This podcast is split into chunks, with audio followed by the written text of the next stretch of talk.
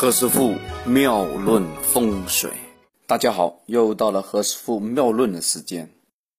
几年前呢，曾经以一个老朋友叙旧，朋友呢他带齐了一家大小，包括他的妈妈、他的妹妹，都有一聘前来。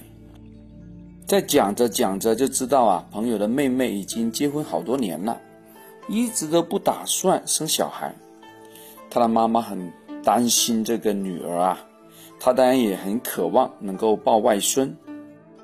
可是这个女儿说她不想生，这个女婿呢也是同样一个口吻，也就是说不想生喽。我这个老朋友就忍不住的问：“哎，何大师啊，你能不能看一下？”我这个妹妹，她将来会生小孩吗？我妈妈经常为这个事情很啰嗦，搞得我这耳根呢都没办法清净，老是嘀嘀咕咕、嘀嘀咕咕的啊。在现代社会中，很多人呢打算结婚之后要生小孩。那好了，我们怎么才能知道一个人他的未来会不会有生育呢？还是说？是晚来得子，在相学上，从六个地方可以找出答案。哦，第一个，人中是平的；第二个，口唇上边没有棱角；第三个，卧蚕的位置有没有浮肿；第四，尾指有没有过三关；第五，他的肩膀是不是平直的；第四，他的肚脐眼。的深跟浅，人中啊，就是上唇和鼻子之间的位置，代表一个人五十一岁的时候。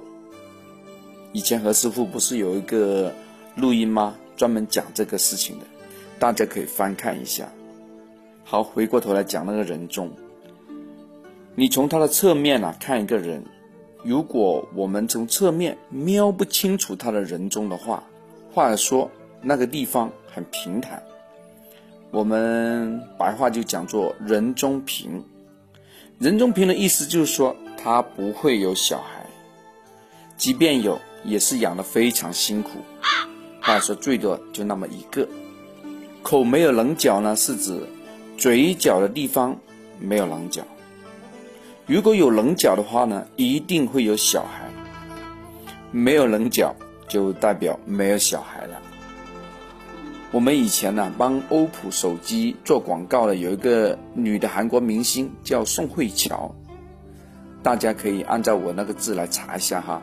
宋慧乔，慧就是聪明智慧的慧，乔就是那个乔家大院的乔。大家上网看看，她的那个嘴唇呐就是没有棱角的，大家可以拿这个作为一个验证。哦。第三点就是卧蚕，卧蚕呢就是指我们眼睛底下那个眼肚肚那个位置，我们一般叫这个叫什么叫眼袋，这个表述比较清楚一些。眼袋啊，这个地方一定要浮肿起来，一肿起来呢就代表是有子和女儿的。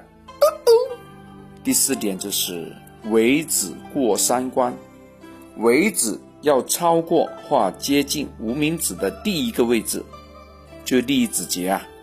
如果尾指没办法抵到无名指的第一节，就代表这个人呐是没办法生育的。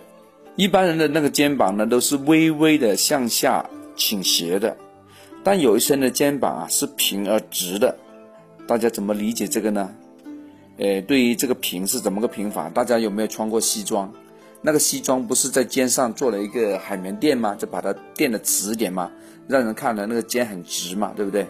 你如果把那个肩的垫一拿掉，就应该这肩膀是稍微有点那个倒角下去的。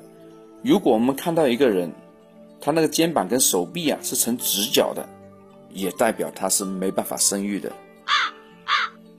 最后一个就是看那个肚脐眼了。肚脐眼这个深浅呢，有人也说它跟财富相关，哎，但这个财富不是我们今天的话题，我们还是要讨论这个生育的问题啊。肚脐眼的深浅，这个呢是没办法从那个外貌可以知道的。我们要把那个人呐，把他逮进去，把他抓到洗手间里面去，让他把衣服撩开，我们专门看那个肚脐眼。他如果越深，子女的缘分就越厚；如果非常浅，那也是代表没办法生育的。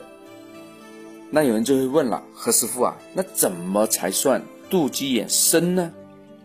好了，给大家一招啊，你躺在那个浴缸里面哦，将那个水呀滴在那个肚脐眼里面，如果这个肚脐眼可以藏到水，那是代表你有子女的。这个装的水越多，那就代表你可以生育的小孩就越多。就这招，是不是很简单呢？我呢，后来有一个机会，就看了我这个朋友的妹妹，她是有人中的，她的嘴呢也有棱角，她的卧蚕位啊也是肿肿的，双肩呢也不是直直的，也是稍微弯下去的。虽然呢我没办法看她的那个肚脐眼，也没有抓她的手来看那个有没有过三关啊，但何师傅已经可以狠批了，你的妹妹啊将来会生小孩的。请伯母不要担心。果然，几年之后，我的朋友来电话了。他说：“哇，何大师真的是神机妙算呐！我的妹妹生小孩了，呵呵，过几天叫你喝满月酒，你要来哦。”每天早上七点半和中午十一点半，何师傅会用两个公众号。送出风水以及命理的研究心得，大家可以在进餐前收阅。晚上九点会在两个 FM 电台上播音，讲解面相和风水故事，非常有意思，敬请收听。请在微信上加一三八二三一零四一零五为好友。收阅文字资料，明星和生肖的分析更加精彩。